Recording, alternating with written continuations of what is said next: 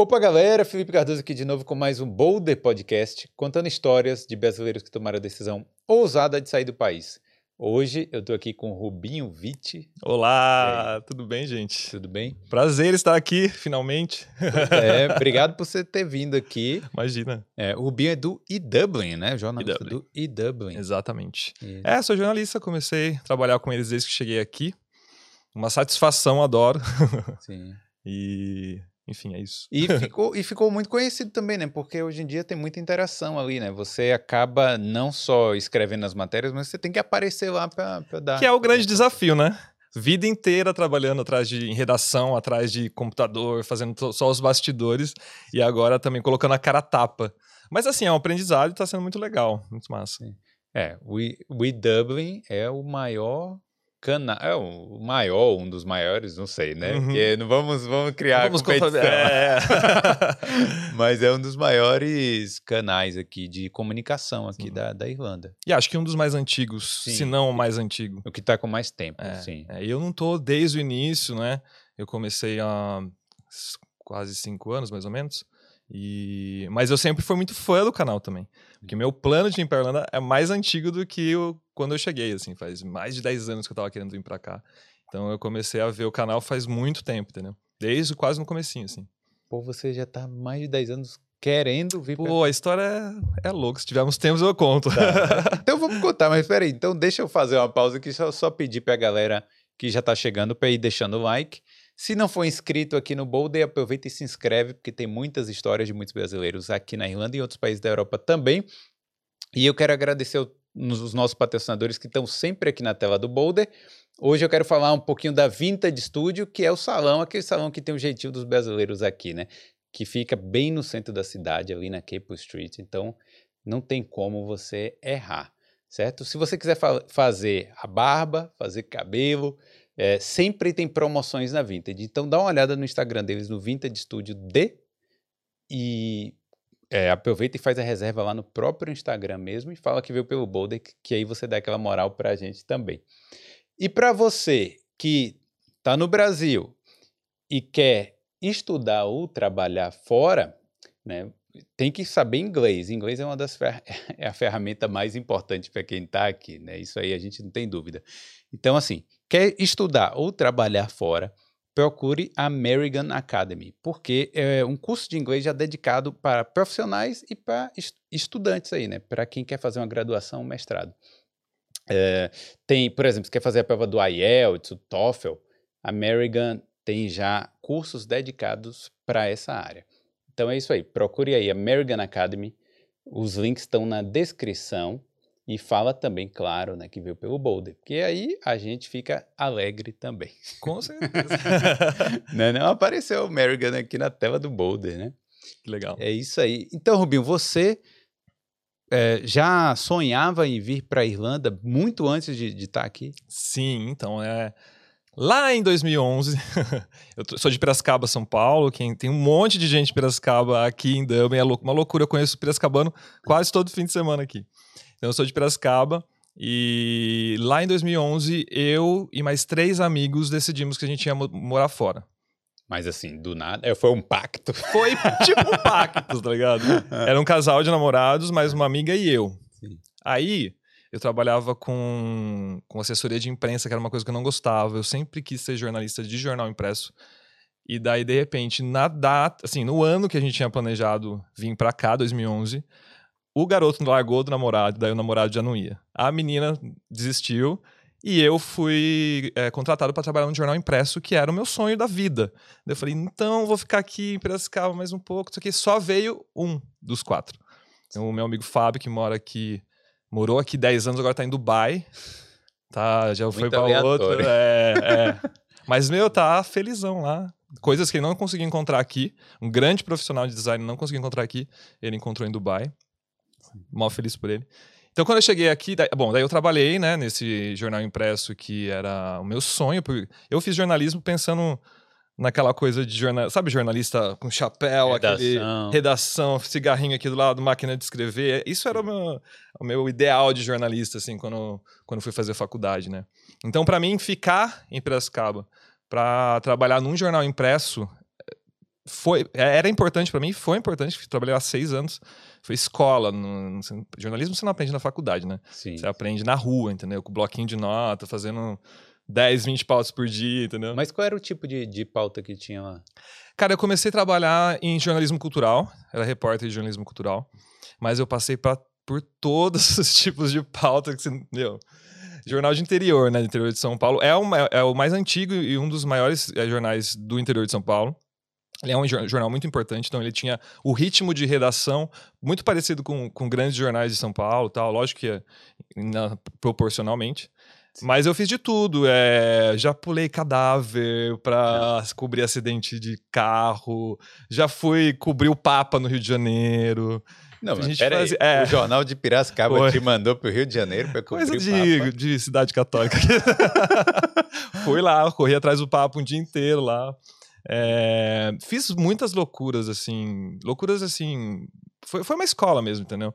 Eu passei por quase todas as editorias que um jornal pode ter: gastronomia, turismo, é, moda, cidades, que é esse corriqueiro, que acontece um acidente, você tem que ir lá, política, vários. Mas o bom é porque, como sendo um jornal pequeno, pequeno que eu digo assim, era menor, é, né? É, sim, sim. Então, Provavelmente é isso, né? Você tinha que ir se encaixando em várias áreas porque para cobrir, né, é, aquelas é. pessoas. Não, no começo eu fiquei só em cultura. Eu passei boa parte do tempo fazendo cultura, que é a minha escola também, e é uma área que eu gosto, gosto bastante da área cultural. Então entrevistei um monte de artistas que você dos grandes até os mais que estavam sendo lançados naquela época, tal. É, e daí depois a, a, a, redação vai, é muito. Né? Ah, agora vai, vai cobrir lá, não sei o quê. Então a gente passou por tudo, assim. Uhum. Depois virei editor do jornal também, então daí tive uma experiência de edição, que é muito importante hoje para mim no Dublin também. É, então. Que, que, edição, no caso, você é, fiscaliza, né, do que, o que tá você, certo. É, você monta as pautas, o que, que vai ser interessante cobrir, é, pega o texto que um jornalista escreveu, faz a edição né? Porque às vezes um texto é, é, a gente fala de cantar, né? Você escreve um texto, mas o, você tá tão viciado em escrever aquilo ali que às vezes você não pega uns errinhos ou então você não, não, não percebe alguma coisa que você pode deixar melhor. Então o editor faz essa, esse review, assim, tá ligado? Entendi. E a parte até também se vai se, se essa notícia é mais importante que essa, fazer aquela aquela é, tri, triagem, né? Saber o que vai para a primeira página, o que Exato, vai. Exato, é o, os obituários lá de Piracicaba. pois é. é porque, né? Cara, mas eu fiz umas loucuras, tipo assim, eu lembro que tinha uma, uma sessão que chamava JP Repórter. Então era uma coisa meio Globo Repórter, assim, você fazia uma coisa Glória Maria, sabe? Sim. Daí uma, teve uma vez que, que eu fui, peguei uma cadeira de rodas, fui com um cara com cadeirante. E como é ser cadeirante numa cidade, no centro de uma cidade. Isso Daí é muito interessante. E é horrível. Tipo, hum. imagina uma pessoa que eu não tenho experiência nenhuma sendo cadeirante, então eu fui lá arrastando aquela cadeira. O rapaz foi né, de boa, mas assim, daí você percebe, pô, a calçada tem aquele negócio assim, Aham, vai ser horrível, você não consegue controlar a cadeira. Então, tipo, tipo teve essa experiência, por exemplo. É, saltei de paraquedas, que, tam, que era uma. Eu morro de medo de altura, mas eu me desafiei para fazer isso, entendeu? E acho que uma das experiências mais loucas que eu fui Papai Noel de shopping por um dia. Não, mas. mas Sabe aquele Papai Noel que fica no meio de shopping, Sim. recebe as crianças? Foi isso. E, e como é que foi? Teve muito, muitas mães desesperadas. Deixa o meu filho sentar aí. Cara, tem de tudo. As, cri as crianças pedindo coisas assim inimagináveis. É, tipo, criança pedindo carro, eu fiquei, sabe? e daí você tem que dar uma, uma atenção. É, é, é, eu acho que é, é um trabalho muito difícil. Eu acho que eu não conseguiria ser. Tudo bem que acho que eles chamam atores e tal. Mas a interação com criança é uma coisa muito louca, porque criança não tem filtro, né? Então. Sim. Mas eu lembro que foi de... assim, eu, eu, lembro que eu saí suando, assim, de. Primeira roupa do Papai Noel já é uma coisa muito louca. Você coloca enchimento, bota barba, não sei o quê. Em pleno mais... verão. Em pleno verão. Por mais que tenha ar-condicionado de shopping, assim, você sofria. E depois deu um pulo no centro. Daí foi pior ainda, porque daí tava um calor, aquele sol e vestido de Papai Noel. É. Então eu fiz umas loucurinhas, assim, então foi uma escola para mim poder trabalhar em jornal impresso. E daí, quando o jornal, porque você sabe que jornal impresso hoje em dia é uma coisa que tá quase em é, extinção, tá embora, né? assim, é. Então o jornal começou a fazer assim, daí eu falei, bom, é a hora de voltar no sonho lá atrás da Irlanda de 2011 e partir. Mas como é que um sonho fica fechado por tanto tempo? É, assim? é difícil, é difícil porque eu via o meu amigo aqui se desenvolvendo, viajando, é, fazendo tudo que a gente tinha planejado fazer juntos desde 2011 e eu trabalhando numa área que eu não, não me arrependia, mas aí você fica naquela cabeça, aquela dualidade, entendeu? Hum. E é engraçado que eu, assim, nunca tive sempre o privilégio da cidadania italiana, que eu tenho cidadania italiana há muito tempo já. Então eu seria o mais privilegiado que viria para cá naquela época e ele veio de visto de estudante. É, teve toda uma. É, aquela coisa do, do, intercambista mesmo. A curva de aprendizado. Ficou mesmo. seis meses preso numa casa na Itália para poder tirar o passaporte dele, que é a galera, sabe, o pessoal que vai para Itália e fica lá um pouco. Ele ficou seis meses. E, então eu vi todo o esforço que ele estava fazendo para ficar e eu lá bonitão com, com cidadania não vindo para cá. Então até uma culpa, ficava até com um pouco de culpa, sabe? Mas acontece essa culpa mesmo? Oh, que, que eu, falava, eu... olha como que como que eu não tô lá aproveitando? Eu, tanta gente sofrendo para poder ter um passaporte. Eu vi a história do pessoal que casa para ter passaporte, faz um monte de coisa e eu lá bonitão é, não aproveitando isso. É, eu tava comentando isso antes aqui com, com um amigo meu falando assim, pô, fulano, né, é, é, tem o passaporte uhum. europeu desde criança, desde que nasceu, tem tá numa área de alta demanda aqui, ou seja, ia ser muito fácil conseguir um trabalho Não aqui quis. e tal, mas tá lá tranquilo é. lá.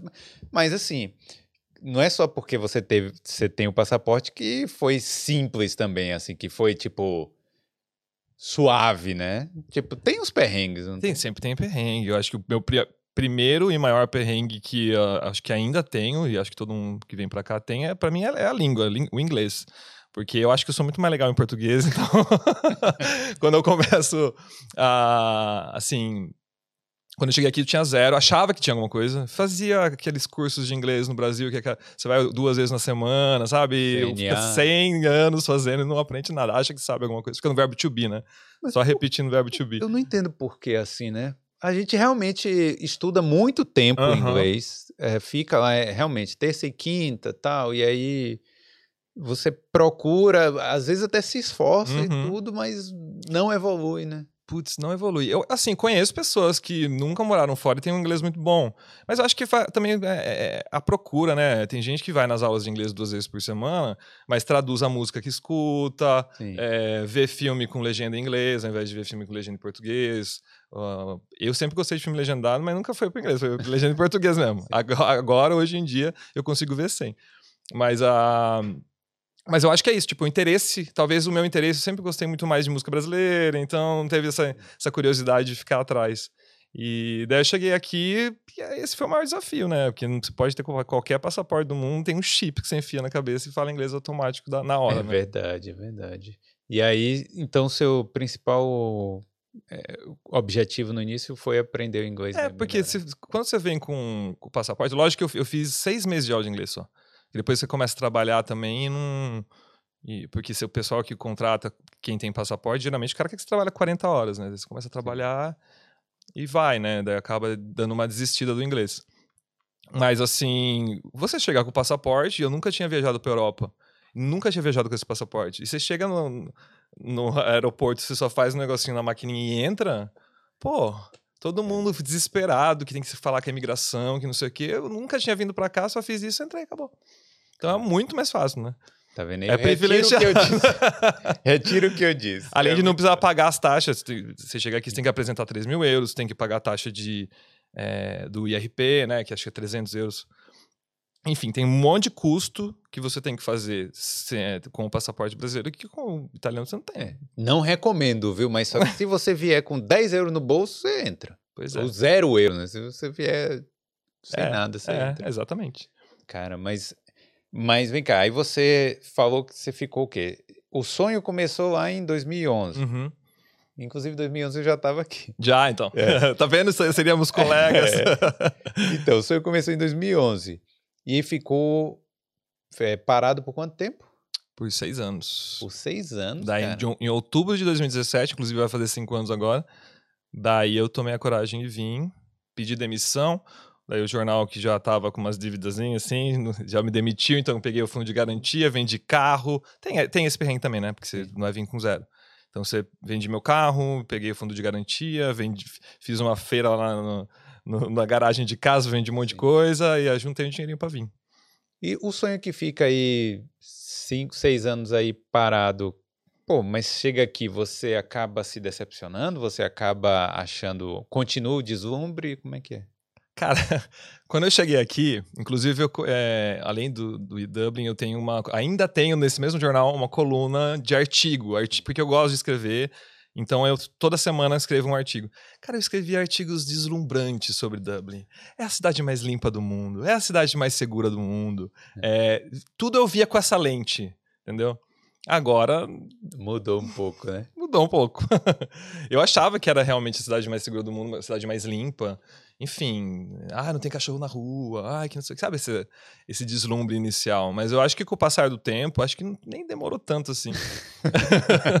para eu perceber que a realidade era diferente, entendeu? Até mais, ainda mais trabalhando como jornalista aqui, que você. Eu leio praticamente todos os jornais aqui todos os dias. Então você começa a, a ver a realidade que às vezes não está nesse mundo encantado é, do intercâmbio, do intercambista que vem e só fica, é, que vai na escola, enfim, que não, que não tem acesso a essa coisa mais profunda, entendeu? É. Então eu acho que tendo contato com essas notícias todos os dias acabou me dando um, um, olhar diferente sobre a cidade. É, mas eu acho que tudo é uma questão de perspectiva, né? uhum. né? Porque se alguém da Alemanha vier para cá, vai achar o lugar mais sujo do uhum. mundo. É. Né?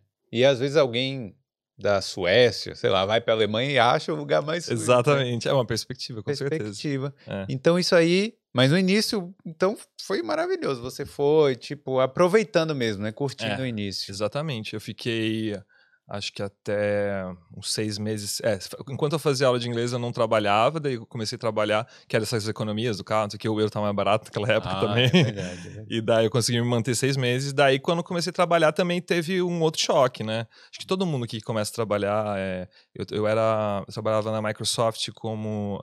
Eles chamam. É, a parte de catering, né? Mas era tipo um copeiro, né? Montava a mesa de uhum. café da manhã, é, nas reuniões que tinham lá e tal.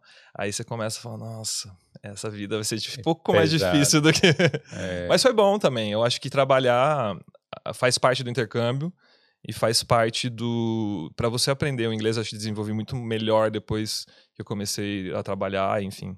Eu acho que é importante essa, esse contato e essa, essa experiência mesmo do, do trabalho aqui. É, eu falo para todo mundo que a escola é boa, mas a escola meio que te dá uma estrutura, né? Gramática, texto, né? É. Mas no o dia a dia é o trabalho. Uhum. Evolui muito mais, Sim. né? Sim. Eu acho que é importante a escola porque uh, eu tinha dificuldade de escrever também. E eu adoro escrever. Quando você vai escrever em inglês, você não consegue, dá um desespero, né? E eu acho que a escola me ajudou muito, porque daí gramática é isso, né? Você vai aprender no beabá na escola. No trabalho não vai ter a gramática correta, mas no trabalho você se expressa, né? Você entende e fala, entende e fala, enfim. É, no trabalho você não vai perguntar ah, como é que fala é. corretamente tal coisa, é. né? O cara tem uma ordem lá, você Sim. trabalhando de catering, né? Sim. Tipo, ó, bota esse prato minutos, ali, é. é isso aí, tá é. ligado? Não é. tem problema. E aí, então, aí, é, esse foi o seu primeiro trabalho. Você ficou quanto tempo lá? Na Microsoft? Sim. Acho que foram dois anos, se não me engano. Hum. Não lembro agora. Dois anos? É, mas aí, o que aconteceu? Eu cheguei em, 2000, em outubro de 2017 e já comecei a fazer uns textinhos para mandar para Dublin. Porque, ah, né? Porque ah, eu quero trabalhar aí, quero trabalhar. Ah, então foi assim. É, daí, a, na época tinha a Avani, que a Avani era editora de conteúdo do Dublin, então eu mandei para ela. E eu nunca esqueço que foi um texto sobre Star Wars, que estava estreando aqui. Então, aonde assistir Star Wars e como que é a relação da Irlanda com Star Wars, que tem o Skelly Michael lá no sul, que, é o, que foi cenário do filme. Fiz um texto disso e um texto de David Bowie, que eu sou super fã e que todo mês de janeiro tem um festival aqui em homenagem a ele.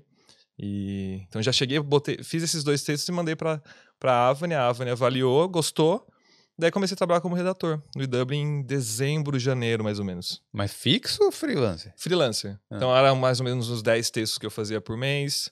Hum. É, esses 10 textos sempre foram mais assim indicados para intercâmbio. Então, como eu estava chegando, é, eu, era muito o que eu estava vivendo. Então, os perrengues que eu estava vivendo e os perrengues que, os, que, as pessoas que eu conheciam que faziam intercâmbio estavam vivendo. Então, eu fazia esses textos é, é mensalmente para eles. Mas era, era uma coisa mais prática, tipo assim, como tirar o DNIB, como tirar o PPS. É. Lógico que eles já tinham, né? 2017 já tinha o Dublin, acho que já, acho que é de 2014, se não me engano. Já tinha bastante tempo, entendeu? Mas assim, então tinha muito já desses textos, mas assim, era, era mais para ajudar mesmo, dicas e, e esses guias que, que o EW tem bastante, tem muito guia lá no EW de como fazer tudo praticamente aqui, né? Sim. Então a gente ia montando esses, esses guias também. Cara, aí você ficou um tempo lá também já escrevendo. Mas é interessante como você. É, porque assim. Apesar, você trabalhou um, um tempo, né, assim, no, no catering lá, Hum. mas.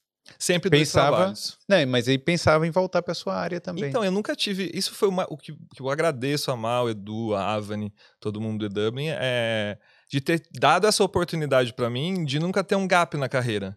Então, eu saí do jornal em setembro, em dezembro já comecei a trabalhar em como jornalista de novo, entendeu? E, e outra coisa, saí de um jornal impresso, ou seja, pré-histórico, e comecei a trabalhar na área digital, que eu nunca tinha trabalhado. Então, chegar na Irlanda e você poder é, continuar trabalhando na sua carreira e trabalhar e, e dar esse upgrade. é, e eu sofri, porque é completamente diferente. No jornal impresso você escreve de uma forma, no jornal digital você escreve de outra, entendeu? Mas o objetivo é igual, né? Tipo Sim. assim, é você pegar. ah, Mas eu acho que o, o, o problema, problema na diferença assim do jornal é, online é porque o clique é a parte mais importante, né? Sim. É. Aí, com o passar do tempo, eu fui. a eh, o E-Dublin, eh, ia junto comigo e com outras pessoas, eh, a gente foi aprimorando a parte de SEO, que é a famosa engenharia de buscas do Google. Daí eu comecei, nossa, no começo eu não gostava, porque eh, quando você eh, vai se formar em jornalismo, eh, a primeira regra de um texto é não se repete palavra. você não vai ficar repetindo muita palavra, você tem que escrever de para sair um texto bonito. E a, uma das coisas do, do SEO é você tem que repetir a palavra-chave, a frase-chave, não sei o quê.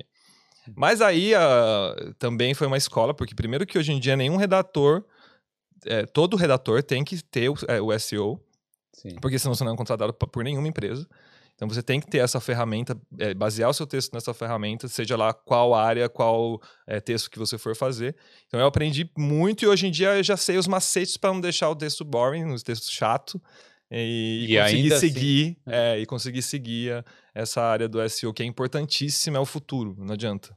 É, porque realmente você saiu, você saiu do jornal impresso e, pô, e- o digital não tem, não tem mais para onde voltar, né? Não, não tem. E outra, né? Quando, você, quando eu trabalhava no jornal impresso, o, feed, não existia feedback. Quem Uhum. mandava uma carta pro jornal, um e-mail pro jornal para falar alguma coisa era muito raro. Pô, É, tem que ser um hater bem. Sim. É, como é o nome? Ele tem que estar com muita vontade de, de É. mandar o hate dele lá. A maioria era os velhinhos. Ligava lá, ah, minha filha, gostei seu artigo. Então, você chega no digital, daí é outra, outra história, porque o feedback é na hora, né? É. Nossa, daí é... a só- o bom é que se você errou, você vai lá e corrige na hora. né? No, no jornal saiu, acabou. Não, a gente estava assistindo o filme do- de Mary Monroe, né? Esse, Uhum. esse final de semana, e aí tem uma parte lá que aí tá todo mundo lendo as cartas que chegam para ela e tudo assim, as cartas top Uhum. e tal. Aí tem uma hora que a mulher começa a ler uma carta lá que, tipo, começa bem e daqui a pouco só, só, só pancada. Mas é, Era mais cara. ou menos isso. Então, mas isso nos anos 50, né? É, então. E, então, o Dublin, o- os desafios lá no início era realmente né, você passar uma mensagem para o público brasileiro Uhum. que estava interessado em vir para cá, né? E o que deveria fazer para isso? Isso. E uma mensa e uma informação muito correta também, porque qualquer erro aí nessa área de Exato. intercâmbio é um problema. É um problema, exatamente. Hum. E daí a. Aí ele tem essa história. né? Daí eu, eu trabalhava como eh, redator freelancer, até que o Edu mudou a configuração e eu, eu passei a ficar responsável pelo conteúdo do site. Hum. E. Ah, daí teve outro, outro antes disso. Eu já tô pulando a história. É, eu fiquei desempregado. Depois dessa Microsoft, fiquei desempregado. Daí a Avani me falou: Ah, agora que você tá desempregado, por que, que você não deu uma cutucada assim? Por que você não fala, Pedro, que eu sempre quis que o E-Dublin tivesse também notícia, porque é o que eu amava fazer. E tinha muito pouco, assim, no meio desses 10 textos que eu fazia por mês, ou que outros freelancers faziam, era só quando era uma, uma notícia muito importante, assim, que a gente fazia. Mas eu queria sempre ter um- uma rotina diária de notícias. Não tinha pauta quente, né? Aquela É, coisa do. Era só quando a pauta era muito quente, assim, porque era realmente o público. é, era muito mais o público brasileiro que ia vir pra cá. E daí eu, a, Avani deu essa cutucada, daí eu fui e vendi a ideia para Edu. Falei, olha, Edu, queria fazer notícias, a gente sabe que nosso público é majoritariamente brasileiro, mas às vezes, e, e a gente pensando junto nisso, né? É, vem para cá e acaba não seguindo mais, porque aquela, tudo aquilo que a gente escrevia não faz mais sentido para ele, então ele vai é buscar verdade. outros canais. Isso é um grande problema de todos os portais e todos os canais do YouTube que Isso. falam de intercâmbio. Exatamente. Porque aí você vê, o canal às vezes tem muito inscrito, tal, mas aí quando você vai olhar, porque o cara às vezes para de, se, é. para de seguir assim, para de assistir os é. vídeos lá, né? É. E daí, a partir desse momento, a gente começou a fazer as notícias, né? Então, ainda, ainda assim, né? Tem muita coisa acontecendo na Irlanda. Eu tenho que fazer esse filtro porque, sei lá, alguém que morreu num acidente em, em West Cork Isso. não é interessante, talvez, é. tão interessante assim para estar tá ali na página do Dublin. Ainda é o público brasileiro, né? É. Apesar de ser. Daí as notícias serem voltadas mais para mais quem, quem chegou aqui. Mas, por exemplo, vai ter um show, um teatro, uma coisa assim que a pessoa vai ver aqui, a gente solta. E, então começou essa rotina de de fazer notícias diárias, entendeu? Mas começou a mudar o público também, né? Sim. Porque, assim, eu acho que agora tá vindo mais uma galera que se interessa em vir, ficar aqui e continuar aqui por muito tempo, né, na Irlanda. E nem, nem todo mundo tem, assim... É, eu, eu sou suspeito para falar que eu, eu gosto de ir atrás de notícia. Então, todo dia eu vou até os jornais brasileiros, quero, quero ficar informado do que está acontecendo no Brasil e do que está acontecendo aqui. Sim. Às vezes, né, me arrependo um pouco de tentar me informar do que está acontecendo no Brasil, mas eu vou, tô Sim. lá, tô, tô firme e forte. Mas tem muita gente que não tem esse hábito. E eu acho que o EW faz esse filtro para essas pessoas, que se você já, já segue o canal, você está aqui e não tem esse hábito de procurar as notícias daqui, o EW faz esse filtro e você acaba é, ficando sabendo, entendeu? É, não, eu acho bem, bem legal mesmo, bem interessante. Sim, sim. E aí, sim, então, mas hoje você trabalha 100% com isso? Agora eu tô só com o EW por enquanto. Ah, que eu comecei agora a fazer uma pós-graduação, então dei, dei um tempo de um segundo trabalho. Ah, fazendo uma pós. Como é, como... Pós de digital marketing. Digital marketing. É, finalmente também. Pô, é legal, né? Pelo Springboard, tá que é uma ferramenta maravilhosa que tem aqui, se você não conhece. O que, o que é? Então vamos explicar o que, tá. que é o Springboard. o Springboard é um programa do governo de que ele ajuda as pessoas a, a terem uma formação. Muitas pessoas que são que faz tempo que não, não estão que se formaram ou então faz tempo que não estudam, então eles ajudam é, financeiramente no sentido de que você não paga o curso. Sim. Então eu, por exemplo, eu apliquei para esse curso de digital marketing. É lógico que tem as, as áreas que a Irlanda precisa. Então geralmente a área de tecnologia, é, de comunicação, uhum. mas também tem roteiro, direção de cinema, tem às vezes aparecem umas vagas bem bem interessantes assim, de curso. Mas não paga, você paga uma partezinha ou você não paga nada? Depende, se você está desempregado no país, você paga zero. Entendi. Eles custeiam tudo. Se você está empregado, você paga 10%. Só que 10% de uma pós-graduação de 5 mil é 500. Então Isso. você paga 500 euros para estudar uma pós-graduação um e sair superior. com. É. Eu tenho, por exemplo, o level. É, o nível 8, né, que é a graduação, porque você tem a graduação no Brasil. Fazendo um curso superior, você fica com o nível 9, que já é um nível maior, você já aumenta o seu currículo. Tem algumas regrinhas, você tem que ser residente, então, por exemplo, intercambista de é, de inglês, assim, não, não vai conseguir. Mais um, às vezes um, quem tem um Stamp for. Quem tem um Stamp for, é, residente, Stamp for, ou então cidadania, e tem que estar tá morando aqui há mais de três anos. Então você tem que provar isso na hora que você vai fazer a inscrição. Mas assim, eu fiquei impressionado, porque eu sempre falava sobre o Springboard, mas eu nunca achei que funcionava tanto assim. E não é tão difícil de conseguir. Eu me inscrevi até atrasado pro curso. E deu, e deu muito certo, é um curso muito bom. A Waterford Institute of Technology. Peraí, mas você tem que ir lá? Não, é um, esse é um completamente online. tem essa é. também, tem muito curso online. Mesmo sendo pós-graduação ou mestrado, você pode fazer online. Ah, isso é maravilha. É né? maravilhoso. Né? Imagine, o cara tá aqui, às vezes, Porra, gente, é assim, nem todo mundo quer ficar lavando. Nada contra, mas é. nem todo mundo quer ficar lavando prato a vida inteira. Exatamente. Chega aqui, às vezes não tem uma formação no Brasil, já tem até o passaporte europeu, uhum. está trabalhando em pub, ou sei lá. Exatamente. Quer mudar de carreira, é uma das melhores coisas, Sim. né? Não é difícil. É... Assim, já ouvi até dizer que tem, tem algumas faculdades, de alguns amigos que fizeram, que nem pediram a comprovação de três anos. Então, eu acho que vale a, tenta, vale a pena tentar, entendeu? Sim. Então, vai lá no site do Springboard tem uma lista de áreas de cursos para você escolher e como aplicar. É bem facinho. É, eu vou falar o nome em português de novo. Eu vou falar o nome devagar porque a galera pede, né? Spring, board. tipo primavera, Isso. board, tipo quadro. Primavera Quadro. É. Bota no Google Tradutor Primavera Quadro que você vai, vai acertar aí. É isso. Daí eu comecei a fazer esse curso, daí eu falei, ah, agora eu vou ficar só com o EW um tempo. É, que tá sendo ótimo também, porque eu tô aplicando tudo que eu tô aprendendo também no EW. E, e muita coisa que eu tô estudando lá já, já sei porque eu aprendi com, com os meninos do EW. É muito legal. Mas você faz toda, toda notícia, a arte Ah, é, lá mas daí, a- daí hoje em dia já foi para outro patamar, né? Então comecei a, a, a escrever notícias. Ah, eu lembro que quando aconteceu isso, daí o Edu veio com o convite. É, tá, você vai escrever notícia, mas você vai ter que aparecer lá no Instagram para falar. e daí foi mais o maior desafio. Os meus vídeos no começo, nossa senhora. Até hoje eu sou bem chatinho para gravar, porque não, não sou que nem você, né? Eu? Que chega aqui e apresenta com a maior naturalidade do mundo. Ah, até parece. Se eu tivesse Olha, esse talento, não, não sofria ver, Nada a tanto. ver. Não, eu, cara, eu fico, eu fico vermelho direto aí, fico vermelho aqui, pô, com vergonha. Mas é porque eu, eu sou tímido, tá Uhum. Então, e eu acho que é Eu a sou muito também, muito tímido, mas a gente tem que se esforçar, a gente é cara de pau, né? É, tem que ligar a câmera e falar. É. Você quer passar informação, né? Então você tem que ligar a câmera e falar. Exatamente. eu sofro, mas eu vou. Não deixo de fazer nada por causa da timidez. É, tá tem que ir, certo. tem que ir. Mas o desafio é grande, né? Porque aí eles não estão julgando só sua notícia. Pois é, mas meu filho julga de tudo. Você tem um pelinho fora da cara ali, fora do lugar, você recebe um comentário. É, por exemplo, eu falei aqui springboard, aí o cara vai falar, porra, mas você não fala assim, seu R tem que ser de tal jeito. É. ou- Exato. Nossa, é o que mais tem. Mas ah, não tô nem aí também. Então.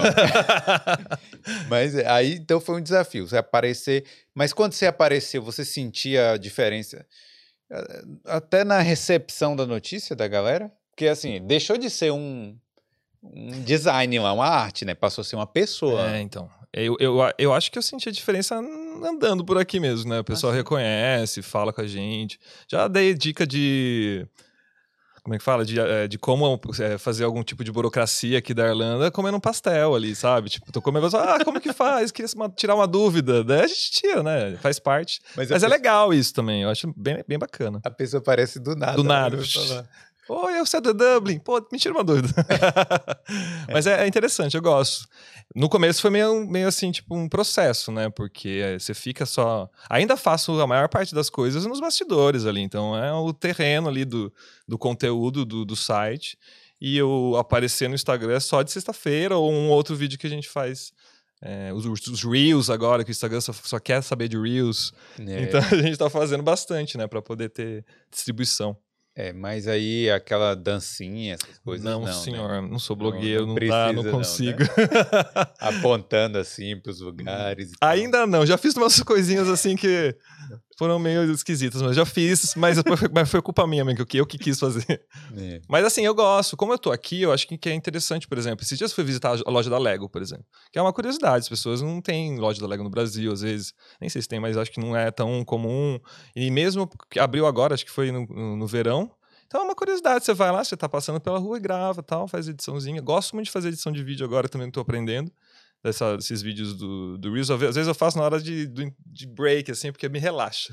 Então, tava É fazendo- sério? Adoro fazer Ah, aquele CapCut da vida, assim. Sim. Né? Tô gostando bastante. E quais, quais são as pautas que mais você sente assim que mais chamam a galera? É isso? É tipo curiosidade, loja ou é tipo notícia? Eu acho que é mais umas, as notícias mais quentes, assim. Por exemplo, eu cobri a pandemia, né? A Cara, isso é pandemia, desafio, a né? pandemia foi assim uma loucura, mas uma loucura assim porque você ficava o dia inteiro procurando notícia. É, Eu, ia- eu acordava de manhã e ia dormir porque o governo mudava o tempo todo. Mas cara, não teve aquela aquela primeira fase lá Sim. que era número de mortes Putz, E era o tempo todo, inteiro. Não, a, gente, a gente atualizava o site todos os dias, praticamente. Eu, acho que começou todo dia, depois foi por semana, né? E, e, a- e era. a- a- por exemplo, eles fizeram aqui. Não sei se você lembra do, do, do lockdown nível 1, 2, 3, 4, 5. Daí você sabia que ia sair o 5 na sexta-feira. O que, que eu fazia? Escrevia o esqueleto da matéria e esperava vir a informação oficial, porque daí você só.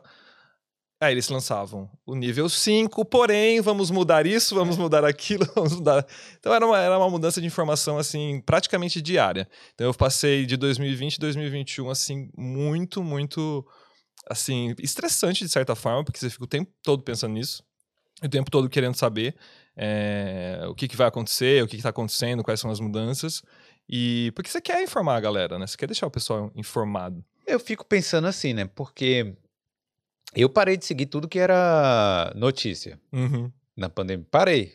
Teve muita porque- gente. Não, porque, tipo assim, é demais, tá ligado? Uhum. Você, pô, ficar todo dia meio pesado. Uhum. Aí eu fico pensando, pro jornalista, por, por um lado é bom, porque a mídia deu uma reavivada na pandemia, é. deu uma- um boom, né? É. Mas, por outro lado, é uma coisa muito pesada você ficar reportando ali todo dia ah, número de morte, e é isso, e Exato, aquilo é. e tal. Era um momento, foi um momento muito, assim, sombrio, posso dizer. Porque acho que ninguém sabia muito o que estava fazendo. Então a gente também não, mesmo se cobrindo, pô, mas por que isso? Por que que tá acontecendo aquilo? Vai, vai fechar o quê? Não sei. Você não sabia muito o que ia acontecer, entendeu? Então eu acho que foi meio nebuloso a palavra. Acho que foi um pouco nebuloso. É, Realmente eu acho que foi excesso de informação, muita informação o tempo todo, também acho, concordo com você. Você não tinha outro assunto para se falar, né? É. Tanto que a- se você pega, às vezes eu pego o arquivo do EW para ver se tem alguma coisa que eu posso reaproveitar, tal, ou atualizar. 2020, 2021 era só falando de pandemia, É só falando de pandemia.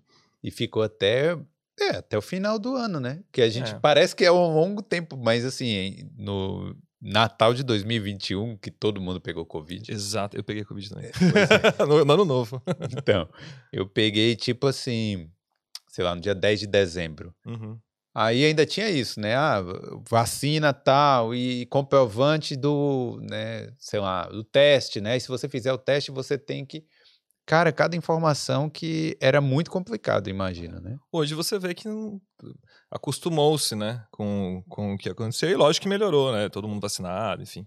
E daí, a- cê- até nos jornais aqui você não ouve muito mais falar sobre Covid. É, de vez em quando aí tentam lançar alguma coisa, É. mas eu acho que não vai muito pra frente. Ah, mas aí você perguntou é, quais. Daquela época, por exemplo, tava se mudando muitas coisas em relação ao intercâmbio. Daí aquilo também. É, essas regras de, de- de que se você podia vir pra cá fazer intercâmbio, você não podia. Isso é o que mais bombava, porque todo mundo tava querendo saber. Sim. né? Então, por exemplo, quando fecha, a- a- você não- pode vir nem como turista, você tem que ter um motivo especial para poder entrar na Irlanda. Daí, até quando vai ficar isso? Até, até co- como que vai ser esse processo? Quando que o brasileiro vai poder voltar eh, a estudar eh, inglês na Irlanda, fazer uma faculdade, sei lá? Esse, isso daí foi o mais tenso, porque isso daí era o nosso público. Porque se você pegava é, os sites de notícia, ninguém falava muito sobre é, imigrante, assim, ou, ou- ou pessoas que vi- vinham do exterior, estrangeiros, né, na Irlanda. Eles estavam mais, mais preocupados em falar o que estava acontecendo ali pro público irlandês, entendeu? Então era o que mais você tem que caçar, o que mais você tem que ir atrás de governo. A gente entrou em contato com o pessoal da é, embaixada da Irlanda no Brasil, que era o que mais tinha informação, porque passavam por eles. É, por exemplo, se um, se um brasileiro que queria vir para cá e tinha um motivo essencial, passava pela embaixada de lá, não pela embaixada daqui Eles tinham que pedir autorização lá. pela Embaixada da Irlanda no Brasil, pela, pelo Consulado de São Paulo. Então a gente entrou em contato com eles para poder ter é, informação oficial, que também era muito difícil, né? É, o governo irlandês aqui sempre ajuda. Todas as vezes que a gente entrou em contato com assessoria de imprensa para falar sobre Covid, sobre saúde, sobre imigração, eles sempre foram muito solícitos, sempre responderam. Mas um- era uma, uma resposta que vinha três, quatro, cinco dias depois. Quando a gente entrou em contato com, a- com o consulado lá de São Paulo, a gente conseguiu ter mais notícia fresca e notícia é, oficial mesmo do que estava acontecendo. Mas teve alguma. Teve uma treta aí do IW no, na pandemia, Teve. não foi? tá bom, agora eu vou falar. Chegou a tomar água aí. Hum. Exatamente. Ah. O que aconteceu foi. é, A Irlanda colocou o Brasil numa lista de países onde era preciso ter visto, antes... eh, visto prévio para poder entrar. O Brasil não está nessa, nunca esteve nessa lista. Acho que, se não me engano, do, do- da América Latina, acho que é a Colômbia que ainda está. Então, no meio de tudo isso estava acontecendo, eles colocaram os países porque era realmente para poder impedir que viesse. Entendeu? Foi, foi uma gambiarra que eles fizeram na lei lá. É, colocaram um monte, não foi só o Brasil, foi um monte de países eles colocaram. Então, ó, para você entrar no na, na Irlanda, você precisa ter um visto prévio. Então, se uma pessoa, por exemplo, fosse vir para cá para um motivo emergencial, tinha que ter é, o visto prévio, Sim. um visto antecipado para poder entrar. Só que daí, ah, nisso, não podia vir para cá turista, não podia estudar inglês, não podia vir para cá para fazer nada. Então, eles só colocaram nessa lista. Daí, É, países dessa lista, o que acontece é. é a Colômbia, acho que a Colômbia, não tenho certeza. Mas um país que estiver nessa lista, como a Colômbia, por exemplo, ele tem que comprovar 7 mil euros Sim. sendo intercambista para entrar na Irlanda. E, e o Brasil, nesse caso, Precisaria. precisaria, Hum. porém não estava podendo. Sim. Você não podia entrar. O que aconteceu foi que eu, nessa época, eu trabalhava, eu trabalhei a pandemia inteira, inclusive. Além do Dublin, eu trabalhava daí no, no Facebook, fazendo reposição de snack, não sei o quê. Então eu tinha um tempo muito curto. Daí eu lembro que eu acordei às 5 da manhã com um amigo falando: "Ô, você viu que agora o Brasil tá na lista e a comprovação vai ser de 7 mil euros? E, é- e, na verdade não era nenhuma novidade. Sim. O lance era que era 7 mil euros, porque o Brasil tava nessa lista. Fui lá às 5 da manhã, pá, pá, pá, fiz a matéria, tava bonitinha. Fui no táxi, indo pro trabalho, editando, não sei o quê. Que era assim, era uma, era uma informação verdadeira, porém já existia, entendeu? Não tinha muito o que falar mais do que sobre isso. E publiquei. Só que 5 horas da manhã na Irlanda é uma da manhã no Brasil. e daí eu comecei a trabalhar e falei assim: olha, eu, eu pensei comigo, eu acho que eu vou deletar a matéria, porque eu queria saber mais informações sobre isso, como é que vai funcionar, se, se é uma, uma novidade mesmo. Apesar de ter checado todos os sites oficiais do governo e visto que, é uma, que era uma regra, eu falei, eu vou deixar para mais tarde, é melhor. E daí deletei a matéria. Hum. Ma- Falei com os meninos, falei com o Edu Camargo, a gente tem um grupo, um grupo no WhatsApp, ó, aquela matéria, isso aqui eu vou deletar. É, uma hora depois que eu soltei, é, deletei a matéria. Mas aí o estrago já estava feito. Print já tava. Porque, tirando. apesar de ser verdade, as pessoas não podiam vir fazer intercâmbio, mas a gente não sabia também se o. Tinha essa questão, a gente não sabia se o Brasil ia sair dessa lista. Porque até então tinha colocado até. Eles colocavam até. é, um novo anúncio, não tinha ser até dezembro, até janeiro. Então, podia ser, podia ser que os países voltassem a poder vir para cá fazer intercâmbio ou fazer turismo, mas principalmente intercâmbio, que tem a ver com, esses- com essa comprovação financeira, e o Brasil continua naquela lista. Você não tinha É. certeza. Sim. Então é, não, não era uma informação errada, eu só deletei a matéria. Até aprendi muito, uma lição muito grande, que nunca delete uma matéria assim. Então, vai lá, edita, sei lá, faça alguma coisa, mas deletar é uma coisa, é, um, é uma ação muito impulsiva. Então, o pessoal do Brasil ficou estarrecido, querendo saber mais informação, que não tinha, não sei o quê. E, e daí eu fui ver isso seis, seis, na hora do almoço. Na hora do almoço eu fui ver isso, que daí a Má mandou uma mensagem pra mim, ó, estão falando aí, não sei o quê, o pessoal tá... O que que aconteceu? Daí eu falei, ah, então, deletei a matéria porque eu queria ver é, com mais calma, né? E, e daí foi isso. Daí, bom, como eu falei pra você, eu não tava acostumado com a, o feedback a, Instantâneo. instantâneo, que isso daí, isso, isso foi um, um chutezinho no estômago, assim. É, e começou já o pessoal a, a entrar nos posts do Dublin falando que era tudo fake news. Tudo que a gente postava tinha gente falando, ah, é fake Ah. news, que aqui, sabe? Uma, uma, uma turminha, assim, chatinha. Mas chegaram a espalhar, tipo assim, pegar o seu o post, pegar um print, espalhar e sim, sim. Porque tem uma coisa também que, mesmo depois de que você publica a matéria, às vezes o Google deixa ainda é, ela indexada lá. Então ela ficou um, um tempo. Então eles conseguiam ter um acesso lá, por mais que você tinha deletado. Foi uma confusão. Uma confusão. Só que eu não fiz nada de errado, entre aspas. O que eu fiz de errado foi publicar, sem ter, dar, dar essa contextu- contextualização de que, por mais que a, que a comprovação eh, financeira seja de 7 mil euros, você não ia poder fazer intercâmbio agora É. de qualquer jeito. Então teria que ver se o Brasil ia continuar nessa lista depois que abrisse para o intercâmbio, que foi acontecer muito tempo depois. Mas daí é que a gente fez.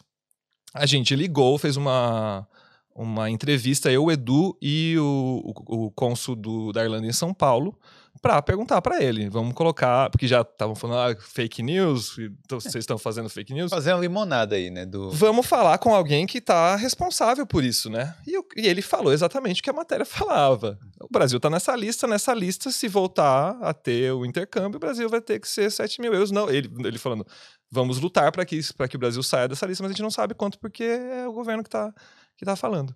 E a gente soltou, e daí na boca dele tá tudo bem, né? É, claro. Então a matéria não estava errada. A atitude hoje de, de ter deletado e, e soltado, assim, tipo, meio de sopetão. É, na verdade, é, a notícia era verdadeira, Uhum. mas o A que não forma. fazia muito sentido era porque não ia poder de jeito Exato, exatamente. nenhum. Né? Mas eu aprendi uma lição, não, não querer sair na frente sem ter, sei lá, tudo muito bem. A, é, apesar de que estava, eu, eu insisto nessa tecla que estava, porque eu fiquei lá vendo todos os sites, o que as regrinhas do site oficiais do governo. Mas assim, tentar Às vezes a gente, como jornalista, a gente quer ser o primeiro a dar informação. E isso é uma coisa que eu venho do jornal diário, entendeu? E no, no digital, você dá a informação de primeiro é a hora que você aperta o enter para publicar, entendeu? Não é a hora que você escreve a matéria e sabe que amanhã vai estar no jornal. Então, essa, esse impulso de, de você querer soltar a informação na frente, às vezes é prejudicial. Então, é muito melhor, às vezes, você esperar e ter, com mais calma, poder apurar de uma maneira mais abrangente conversando, por exemplo, com uma autoridade, do que apertar o enter e só para ser o primeiro, entendeu? É, é... Então foi uma, uma coisa é, boa, entre aspas, para mim foi isso. Outra coisa boa foi porque daí a gente conseguiu o contato com o consulado do, da Irlanda no Brasil, que da partir de então ficou nos dando informações, sempre, praticamente tudo que era da pandemia relacionado a isso, eu, eu falava com o cônsul e ele me retornava a gente teve esse contato, então foi bom, de certa forma, ter acontecido isso, para a gente conseguir caminhar depois com, com uma, uma certeza muito maior do que a gente estava falando. E também teve um alcancezinho. A matéria polêmica é bom porque gera. Mas eu juro, eu juro, porque a gente foi acusado de clickbait também. Eu juro que não foi, cara. Foi, tipo assim, muito natural para mim. Eu falei, eu vou fazer antes, porque depois eu vou começar a trabalhar às seis da manhã, eu vou voltar para casa às três da tarde, vou soltar agora. Foi isso. Não, e clickbait? Porra. Pois é, existe, né? Clickbait, alguém vai entrar neste vídeo aqui, nesse corte, por causa do clickbait, tá ligado? Pois é. Mas eu acho o clickbait meio. Já caí muito em clickbait, assim, mas é porque é muito intencional. Sei lá. Atriz de novela xinga outra. Daí você vai lá ver, não, é um comentário que ela fez. tipo, engraçado, e o cara coloca que xingou. Sim. Eu acho que o clickbait tem, tem esse sentido mais é, querendo mesmo que você vá lá e clique, não tem o resultado que você apresentou naquele título, entendeu? Mas qual é a. Qual o limite do clickbait, então? O limite, tipo o limite do humor, né? Não, o limite do clickbait. É Cara, porque, assim... eu, eu vou te falar um. Hum. A gente foi. Esses dias fui, a gente foi falar do aumento do salário mínimo. E eu, fui fazer a matéria, é, o título da, do, do, post no Instagram, e coloquei que o salário mínimo na Irlanda ia aumentar 80%. E o Tarcísio que trabalha com a gente falou, Rubinho, bote o 11,30 que é muito mais chamativo. Então, eu acho que isso é um clickbait. Então, as pessoas vão querer rolar lá o carrossel, vão querer ler a matéria tal, porque aumentou para 11,30.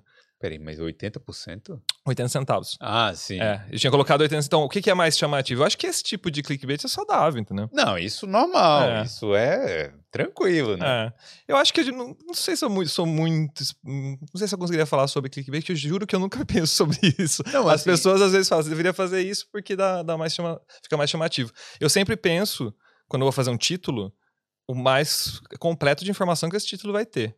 Então, que é regra de jornalismo. Você tem que ter um título que seja o mais informativo possível e um primeiro parágrafo do texto também. Tem que estar tudo ali. Então, a pessoa pega, lê o título, lê o primeiro parágrafo, o resto vai ser detalhes, entendeu? É porque, assim, para mim, no caso, no YouTube, pô, a gente tem que ganhar o view. Da, da, porque você pode produzir o, a maior coisa, o circo de soleil aqui e tal, é. pulando, é. né? O trapézio aqui e tal. Exato. Mas só que se o cara não clicar para ver, é, pois é. Por isso que eu tô fazendo digital marketing. é. Preciso aprender mais sobre isso. É, tipo assim, aí tem que fazer, não tem é. jeito. Tem Sim. gente que tem vergonha de fazer. Que tem tipo assim, ah, eu vou. Ah, eu não vou colocar isso. É. Pô, coloca, pô. pô é. Que... é. Alguma coisa. Não tô falando mentir. Porque pra mim o limite é você mentir. É Sim. você botar uma mentira deslavada e tal. Uhum. E o próprio YouTube reconhece. Quando o clickbait é pesado demais e o vídeo é desinteressante, aí a galera, tipo, não, não vê muito. Mas você não acha que dá raiva? Porque se eu clico numa notícia Sim. que tá falando A no título e, tá, e, e, lá dentro não é aquilo que tá prometendo, eu acho que é, eu não sigo mais a depende, página. Depende, depende. Mas é porque sou eu, né? Mas assim... Depende. É, depende. É, depende. É, não, assim, às vezes dá mesmo. Sim. Se é mentira deslavada, dá. Uhum. Mas, sei lá... Sei também, né? É. Eu não tenho. E, a, e, a, e a, esse termo fake news também é uma coisa que me irrita um pouco, porque foi um erro que aconteceu nessa história. Não é por isso que foi uma fake news, porque ninguém inventou nada. Só que a palavra fake news está tão na boca do povo que eles estão colocando fake news em todos os lugares. Só que para mim, fake news é uma notícia que você constrói é, com, com tudo que está ali dentro é uma verdade, entendeu? É, eu costumo dizer que quando você é jornalista, e você, aliás, quando você trabalha num escritório e você erra a sua planilha, o seu gerente vai chegar lá e falar: pô, você errou, não sei o que, arruma aí. Quando um jornalista erra, sai no jornal. O seu erro está no jornal, tá ali estampado, entendeu?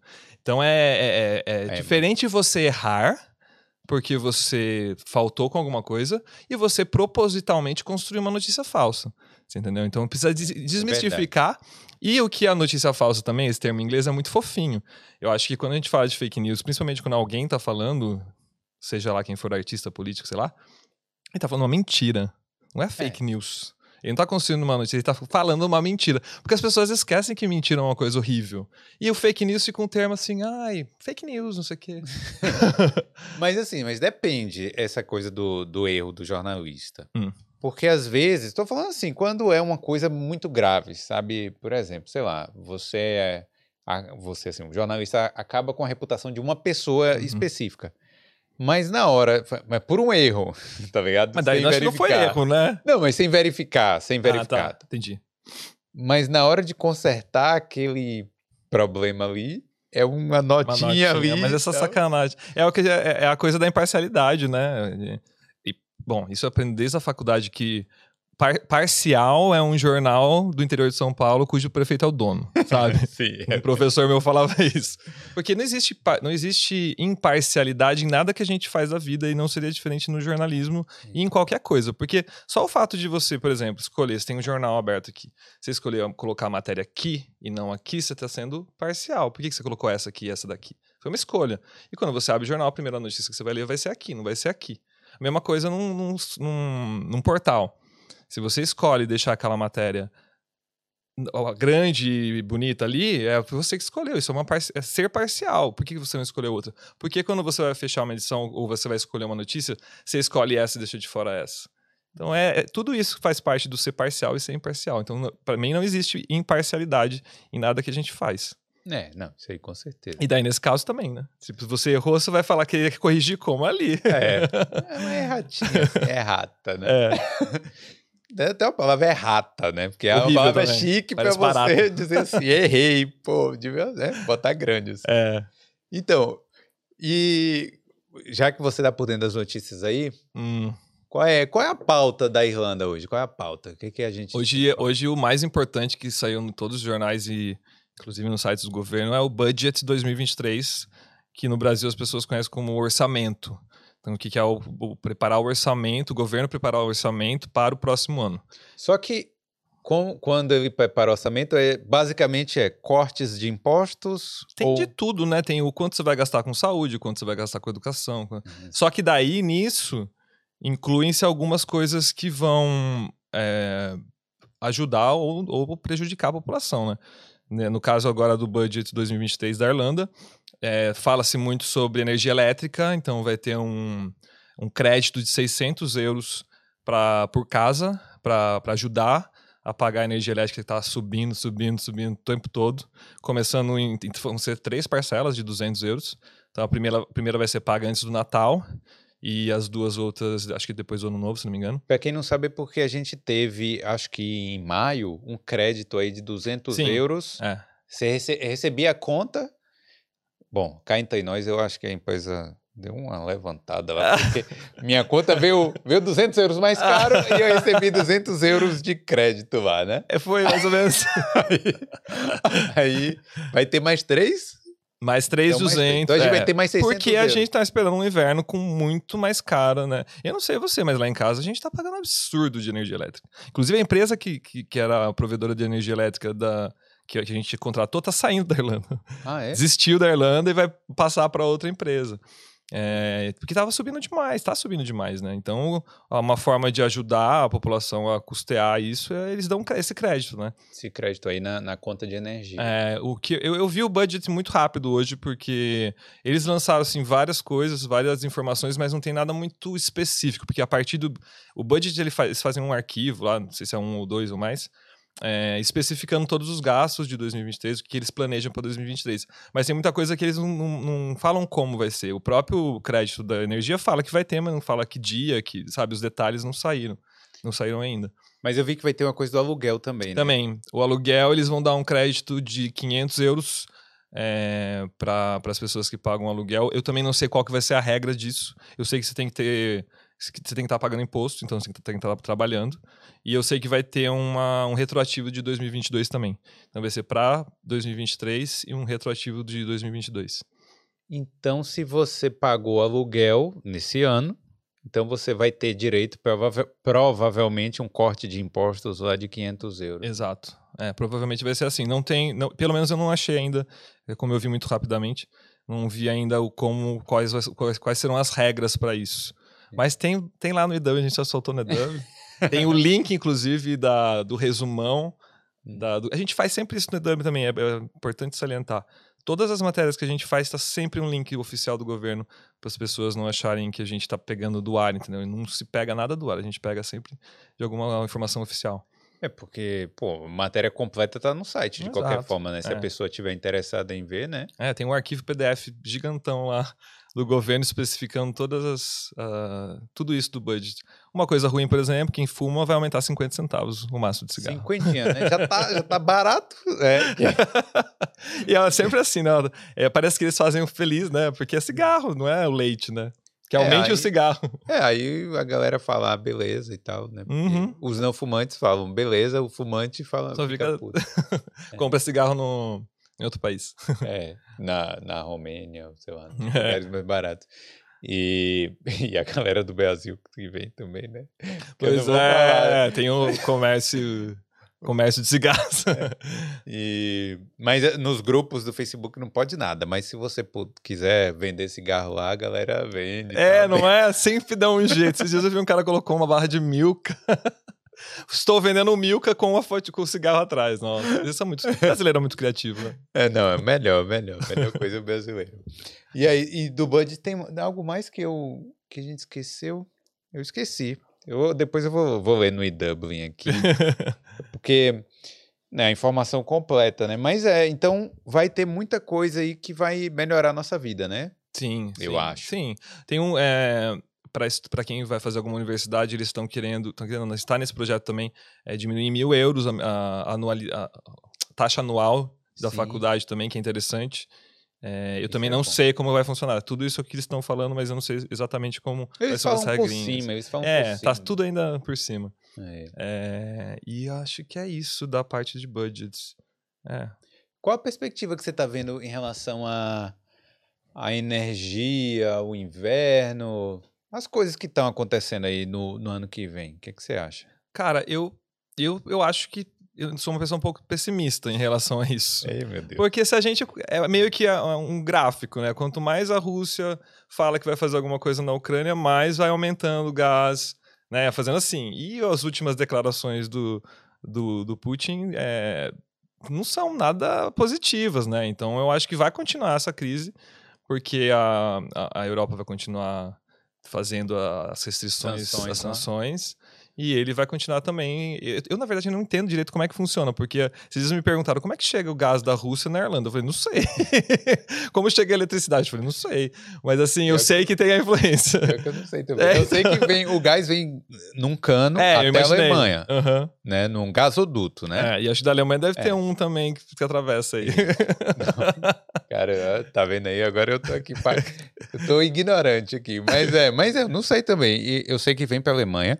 Mas a, o Putin lá disse que que uma da, um dos canos, um dos pipes lá, tá tipo assim, ó, é. tá em manutenção é. e tal, tá quebrado, não vai rolar. Exato. Né?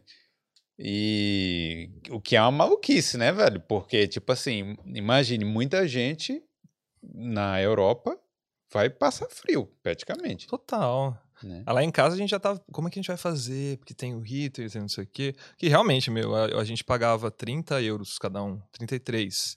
De repente veio para 66. Caramba, dobrou. Dobrou. E a gente não fez nada demais, tipo assim, é, realmente foi o mesmo uso e, e dobrou, entendeu? É, eu tô vendo, e tô vendo no supermercado também, que também é, o supermercado vai refletir os gastos de energia e gás no produto, né? Então, o queijinho que eu comprava de 99 centavos não tem mais. Olha, banho na academia. aí a academia vai lá e aumenta a mensalidade. Aumentou 10 euros agora. Olha aí. Banho na academia, luva grossa, meia grossa E luva também. Sim. Dentro de casa, luva com, agasalhado em casa. com o dedinho de fora, É. né? Aquela luva pra você mexer no celular. E ficar agasalhado, velho. E tipo, e é isso, tá ligado? Sorte quem tem fogueira, né, em casa, que daí você coloca É. a- o, o galinho ali e pode esquentar uma É. água. Dormir de conchinha é uma dica aí, De ó. conchinha, flatmates. né? É, os flatmates. os flatmates, né? É bom querem- quem mora muita gente no mesmo quarto, que daí fica quente. Tá vendo aí? A gente tem que fazer uma a, A parte um boa, jeito. né? Otimismo, Com, a- com as Otimismo. coisas ruins. Exato. Então, Mas assim, eu acredito que. Tanto é que se não fosse piorar, eles não estariam anunciando 600 euros pra- por casa, que é dinheiro, né? Verdade. Se é, se é isso mesmo que eles fazem, né? De, de ter que desembo- desembolsar uma grana. É. Então eu acho que eles estão esperando piorar também. E também tem a, a gente soltou no Dub também, que tem uma conversa assim. É, os conselhos precisam diminuir o consumo, o consumo de energia, no- porque eles querem diminuir em 15% a energia é pública aqui. O que, que vai acontecer no Natal? É luz de Natal. pô, Então- mas aí luz de Natal acaba o quê? A galera consome menos. Pois é, tem todo um problema também da- do- de, de começar a escurecer 4 da tarde aqui, que a luz de Natal é um respiro, né? É, mas é possível que aconteça, entendeu? E sem contar que o, o poste daqui tem a luz fraquíssima. né? Fraquíssima, fraquíssima. Não, Mas assim, a- eu, eu gosto do, do Natal aqui justamente por causa das luzes. Das Imagina aquela luzes. escuridão sem aquela. é. Né, não tem um ânimo pra você sair na rua. Não, e é isso. E, e o inverno é a parte que a galera fica mais deprimida mesmo, Total, assim. A total. ideia é essa. Aí você chega, pô, lá, se divertir, tomar um vinho quente lá e, e poder fazer isso. Exato. E os caras reciclam a decoração, viu? Tem uma Sim. denúncia Faz aqui. desde eu, quando eu cheguei, é a mesma decoração. Mesma decoração. Eles É. reciclam em todos os shoppings. Os shoppings reciclam. Os shoppings também. O mesmo rapazinho lá subindo a escada, descendo a escada. É, É, o robozinho. é, mas não, mas vamos ser otimistas. Tomara que as coisas melhorem, mas venha preparado, né? Se alguém tiver aí, tipo, falando sério mesmo. né? É, Se alguém, ah, não sei o quê, eu ainda, eu não deixaria de vir para cá para Irlanda por causa disso, Uhum. mas é, saiba que em casa, provavelmente, se você tem flatmates, os flatmates não vão deixar você ligar o heater a hora que você quiser, vai ser uma briga, né? É, e pensar também que a, a conta de casa, que é uma coisa que tem muita gente que vem pra cá não pensa, né? Pensa no aluguel e só. Tem que a conta de casa, gente. Tem internet pra pagar, tem luz, tem gás, tem isso. Tem que colocar na ponta do lápis.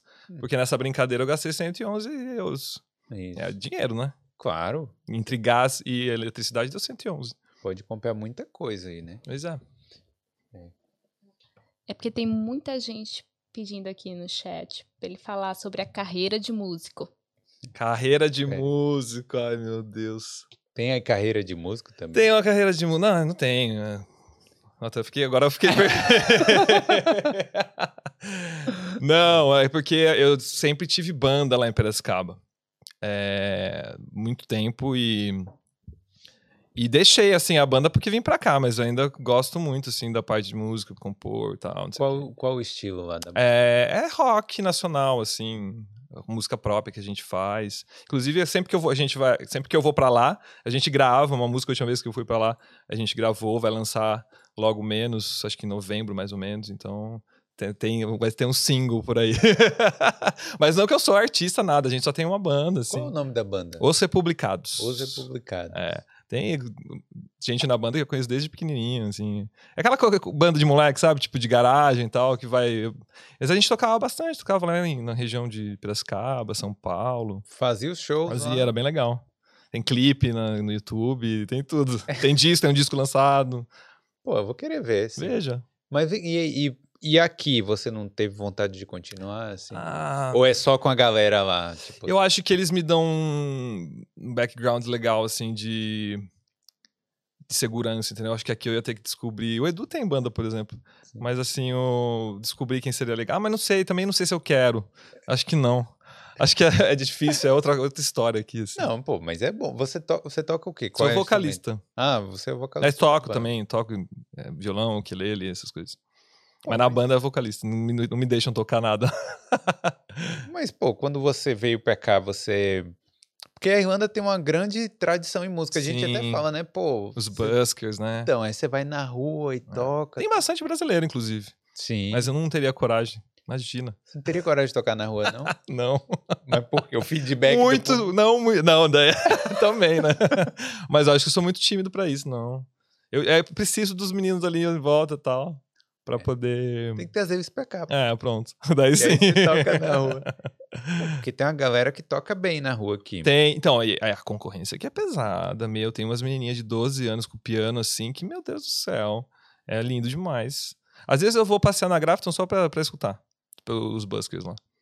Tá dando lá o dinheiro lá no.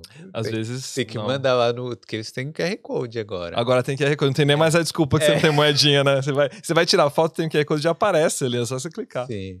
É, às vezes sim, né? Também. É. Não, eu sei, pô. Mas assim, eu, eu, eu acho bem legal. Eu acho que, pô, se você gosta, assim. Claro, né? Tocar na rua eu acho que é um desafio muito grande, né? Poxa, a Má fez isso. A Má tirou a carteirinha de buskers e, e fez algumas apresentações. Eu falei, que coragem, eu não tenho. Mas quem sabe um dia. Não, isso aí com certeza. Os É. republicados, ó, os republicados aí, vamos chamar aí pra a Green Group aí, ó. Ela, pois é. Contrate a gente. Né? Então, então, por isso também que você começou meio que cobrindo os shows aqui, né? Também, é, não, é, e eu tenho esse feedback de jornalismo cultural, assim, que também já veio da faculdade, daí continuei trabalhando com isso.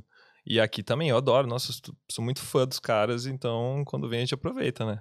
E o que, que você tá achando de tanta banda brasileira tocando aqui? Eu acho demais, na verdade. Eu acho que, pra mim, por exemplo, eu, eu sinto, apesar de, de- da Irlanda, de Dublin, ter muito músico, ter muita música acontecendo, eu ainda sinto falta de, de shows, assim, porque eu acho que tem muita coisa local que eu não conheço. É, a maioria dos lugares paga pra entrar, eu sinto muita falta de, de festival de graça na rua, que tem muito no Brasil, né? Verdade. São Paulo. O Sesc, que era cinco reais você ia ver um show de um grande artista. Eu sinto muita falta disso aqui. Eu acho que é tudo muito caro, assim, os shows são muito caros. E, e além, disso, além disso, eu sou muito fã de música brasileira, então quando vem artista brasileiro, parece que dá um. um quem, eu sempre falo isso quando eu entrevistar eles.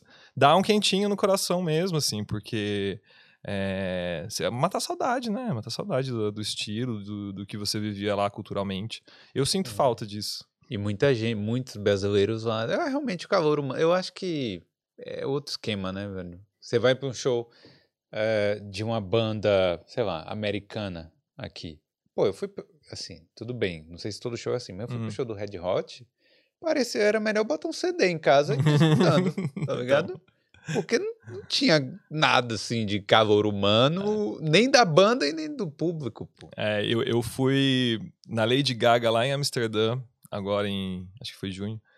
é, e falei, ah, foi a última vez do show grande, cara. Não tenho mais idade. De ir pra show. Cinco horas antes você tem que já pra ir pra fila, e daí, daí você entra, pra você pegar um lugar mais ou menos, você tem que ficar lá de pé. Daí você vai, fui comprar um copo d'água, assim, menor que essa, que essa xícara aqui, R$3,50. Um copinho de plástico. Sabe? Daí eu falei assim, cara, não tô mais na cidade. Se eu quiser ver, vai ter, vai ter que ser uma pessoa que eu gosto de muito, gosto muito, apesar de gostar muito da Lady Gaga. E eu, eu adorei o show. Mas assim, esse processo do antes e o depois, tivemos que sair antes da última música, sair correndo pra pegar o trem. Ah, não. É, e daí depois eu descobri que muita gente que não fez isso ficou, porque era uma cidade perto de Amsterdã, ficou, teve que dormir na estação de trem que não tinha mais trem.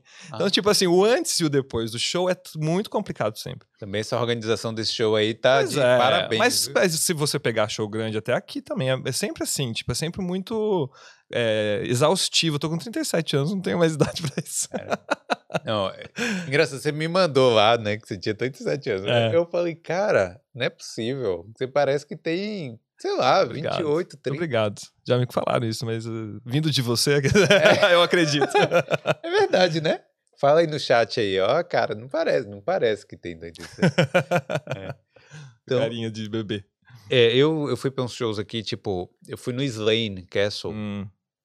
É, cara, é, é assim, é difícil. Eu hoje, eu voltaria lá se, sei lá, quem tivesse tocando lá, tá. Tem que ser alguém muito foda mesmo. Eu vou começar a va- valorizar as arquibancadas, assim, porque É, mas aí, sentadinho. mas é, eu, eu já fui pra vários de arquibancada aqui. E o Red Hot, inclusive, eu tava. Mas aí eu fiquei pensando, pô, eu devia estar lá embaixo, talvez Sim. estaria melhor. Pois é, é. E tem essa do- eh, dicotomia, né? É. Mas assim, por- daí os brasileiros, os shows brasileiros que vêm, por mais que sejam lotados também, tem, é muito melhor. E eu muitas vezes eu gosto muito mais do cara brasileiro que veio tocar aqui do que o grandão que tá fazendo no Croc Park, por exemplo. É, eu, eu acho assim, os melhores shows aqui, vou até dar uma dica aí, dica de cultural pra, pra galera aí. Pronto. Os melhores shows, mais ou menos, são na Tree Arena. Uhum. É o, é o mais Nutella, assim. Uhum. Você vai, você pega o Luas, para lá na Uhum. Tree Arena, Uhum. Desce lá, fica na arquibancada. Ou então mesmo. E é uma lá arena embaixo, mesmo, né? É uma arena. É um, O som um- é bom porque é fechado. Isso, é tipo um ginásio, né? Uhum. Aí você tal, toma sua cerveja lá e. Acabou o show, acaba 10 horas. Né? Pegou 11 horas no máximo, pegou luz e voltou. Melhor boa coisa. dica. E lá tem bastante gente interessante tocando, né? É. Agora, o Slane, não. Slane, primeiro que você tem que pegar um ônibus É. que é fretado, é o Dublin Bus, né? Uhum. Que ele te leva lá. Aquilo já, já é o inferno. Putz. Aí choveu, caiu uma gota de água e é lama. Nossa, Então, não dá pra não tenho mim, mais não. idade. eu falo isso, depois vocês vão ver, eu tô lá de novo. É, só papo. É bom assim. E, e aí, Carolzinha, tem alguma pergunta aí? Tem um engraçado aqui. Ai, meu Deus do céu, eu tenho vários amigos assistindo essa live, eu não quero nem ver o que vem, mas vamos lá. Da Ana Carolina Oliveira. Uhum. Falando que você é um gato, se já pensou em ser blogueiro ou garoto da capricho. Não sei se a capricho ainda existe. Capricho é denunciar a Meu idade Deus dela do aí. céu, Ana Carolina. eu tenho, eu quero ser garoto da Capricho, tô pensando nisso faz muito tempo. Que eles. é, não, e sobre. Meu, eu sei que é uma piada, porque eu conheço essa Ana Carolina, safadinha. ela vai ver a próxima vez que ela for entrevistada no podcast as perguntas É. que eu vou mandar. E blogueiro, não, não consigo, ainda não consigo. Sei lá, se o futuro for isso, talvez, mas ainda tô engatinhando no. Que eu sei, eu nunca quis ser. é, Nessa área de Instagram, por exemplo, eu não tenho talento pra isso. Mas trabalhando em time, como a gente faz no Dublin, eu acho muito legal, porque cada um fala sobre o. Fala mais sobre as notícias, o. O Edu fala muito do trabalho exterior, a Má tem as dicas de inglês, tem várias coisas que ela fala lá de, de saúde mental, enfim. É, eu acho que trabalhando em time é legal. Eu acho Eu gosto. legal, porque realmente você tá acompanhando ali o IW, mas sempre tem alguma pessoa diferente É, ali. Não é. fica na, na mesmice também. Mas eu não consigo lá no meu, oi, gente, estou indo pra praia. E aí não tem nada contra com quem faz, gente. Pelo amor de Deus, eu adoro. Tem vários amigos que fazem isso aqui. Eu gosto, acho muito legal, mas eu não consigo, eu sou ainda, ainda sou muito travado. É, aquela coisa do story, né? É, é. Mas. Ah, ah, é porque eu ia voltar aqui pro assunto do IW, mas pode falar, hein? Não, eu queria perguntar se ele já escreveu alguma matéria em inglês para algum jornal daqui, porque Eu já escrevi, já mandei, mas nunca foi publicado. mas eu acho que era o tema, não sei. É, eu, eu preciso, agora que eu me sinto um pouco mais seguro em escrever, agora que eu tô fazendo pós-graduação, que você escreve o tempo todo, né? Eu tô um pouco mais seguro em escrever em inglês e, pode ser que talvez eu comece a, a- a tentar. Porque eu sei que muito, mu- tem muitos jornalistas aqui em jornais grandes que escrevem por demanda, né? Então pode ser que, que role, sim. Ainda mais assim, para mim seria assuntos relacionados a, a brasileiros que moram aqui, ou então estrangeiros, alguma coisa que eu tenha um pouco mais de know-how. E, mas assim, os poucos artigos que eu mandei foram mais pessoais, assim, e não foram publicados. Mas eu, eu consigo escrever, já, já escrevi, sim. O que, o que falta para nossa participação maior num jornal, num Irish Times da vida? Porque o público brasileiro aumentou muito. E você já percebeu que notícia do Brasil é basicamente quando tem algum perrengue, né? A notícia do Brasil. É, Sobre, com, com algum brasileiro, é Brasil. o brasileiro Ah. não achou acom- acomodação, é, o- sei lá, é, sempre que algum tipo de perrengue que tá rolando é, é notícia no jornal daqui. Eu também acho que deveria ter mais. É, tipo, sei lá, mas eu acho importante quando tem um perrengue também, até para dar uma certa visibilidade pra Aham. galera.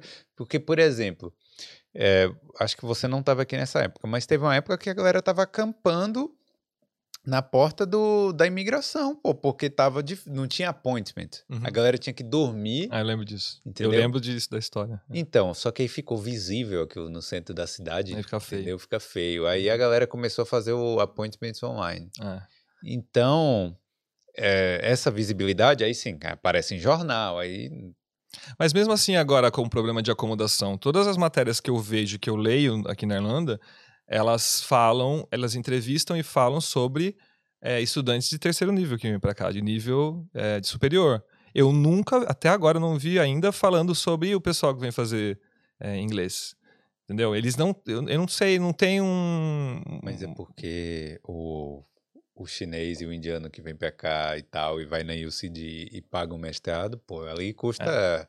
12. Eu entendo, 15. mas é, é, eu entendo, lógico.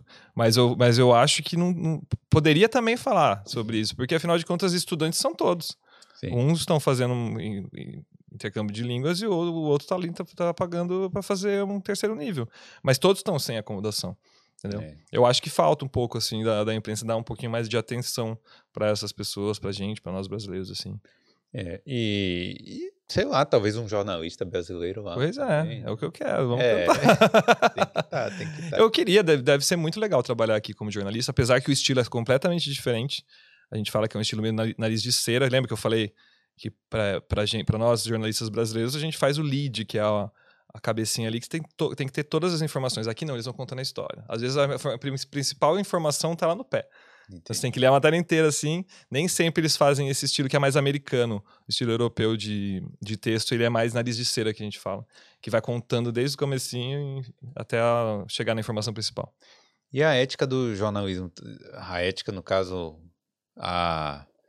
É, sei lá, por exemplo, o jornalismo aqui, se tem um bandido que faz alguma coisa, ele não mostra a, a, a, não fala o nome, não mostra a foto, não é. faz. No Brasil, cara, é. a gente sabe a casa que o cara mora, tá ligado? Uhum. É tipo, é, é meio diferente, né? É diferente, não solta nome. É. O nome é, é, eu acho que é só em caso de morte, mas né. E, e eu acho que também depende, dependendo do caso, quando o juiz já define que ele vai ser preso, por exemplo. Sim. Mas quando o processo. E o processo aqui, tem alguns que são bem longos, né? Mas quando tá durante o processo, não sai o nome da pessoa, não pode sair. É até uma. Acho que deve ser crime também. Você não pode soltar ah, o nome. Deve ser até é. E se for menor de idade, então. Aí. Aí, é. não, aí até no Brasil também não pode. É, também não pode. E você tem, tem todos, uns, todos os termos certos para lidar. Você fala que ele foi apreendido, não foi preso. Ah, mas é. é, é Bom, mas assim, voltando a falar do jornalismo aqui, do IW e tal, essas coisas. E aí agora tem a, as eleições também, né? Que, uhum. foi, que é uma pauta quentíssima. Que tá aí, né, é, agora. É, é. E, bom, quem transferiu o título, transferiu, uhum. então tem... Onde, onde é que é a votação? Onde é que é? Vai ser na, é, é acho que é Erin School. Não sei se a pronúncia é correta. Erin, Erin School. Erin. Então, é engraçado, né? É uma notícia super quente, inclusive. É, prim primeiro, eu fiquei chocado que em 2018 foram cerca de 2 mil eleitores brasileiros aptos para votar uh, ah, para presidente na Irlanda. E em 2022 são 12 mil. Então foi um aumento de 10 mil eleitores de 2018 para cá. A gente, não sei se vocês sabem, se o público sabe, mas é, o eleitor brasileiro ele pode votar no exterior só para presidente. Então não tem o, o pleito de municipal e, e, mesmo que tenha no Brasil para governador, senador, deputado, aqui é Não só pode. presidente. Então, a cada quatro anos que você pode votar aqui. E, tipo assim, a população não aumentou seis vezes nesse período de 2018 18 para agora, né? Pois é, eu acredito que não. Eu acredito que foi mais a campanha. Teve uma campanha forte, tanto do TSE é, quanto da mídia em geral, assim, falando para as pessoas é, mudarem o seu título. E e foi até dia 4 de maio o limite para mudar o título. E eu lembro que estava muito forte. Isso a gente deu matéria também hum. é, para as pessoas que vão ficar, que ficariam por aqui para mudar o título, título para votar, entendeu? Então essa campanha foi muito forte e a gente viu que deu certo, porque impressionante, 10 mil pessoas. É verdade. Que, que eu acho que muita gente que vem para cá às vezes não liga. Ah, pô, justifico, se não justifico, pago uma multa irrisória. É, e dessa vez não, as pessoas querem ir votar, enfim, e por algum motivo teve esse número enorme é, de eleitores. É, a, a, gente conversou, eu conversei com, com a assessoria de imprensa do TSE e com a embaixada para falar um pouco sobre esses números. A gente tem matéria lá no Dublin também sobre isso, com um guiazinho também para orientar as pessoas como fazer. Aqui vão. Então, daí em 2018 a votação foi na embaixada. Porque duas porque mil pessoas você gente. administra. Nesse ano vai ser nessa escola de inglês, que fica em Dublin 1, E vão ser 16 urnas disponíveis. 16 urnas. É. E a urna eletrônica igual, igualzinha Igual do Brasil. porque tem, eu não lembro a quantidade de, tem um, um limite aí, se for menos de tantos eleitores, daí vai- é no papel, se é mais, de- é na, na, na urna eletrônica. E também ou- outra curiosidade é que não segue o horário do Brasil. Então a eleição vai acontecer das 8 da manhã às 5 da tarde daqui. Ah, sim. Então, tecnicamente, vai sair o resultado. Quando sair o resultado daqui, vai ser uma da tarde no Brasil.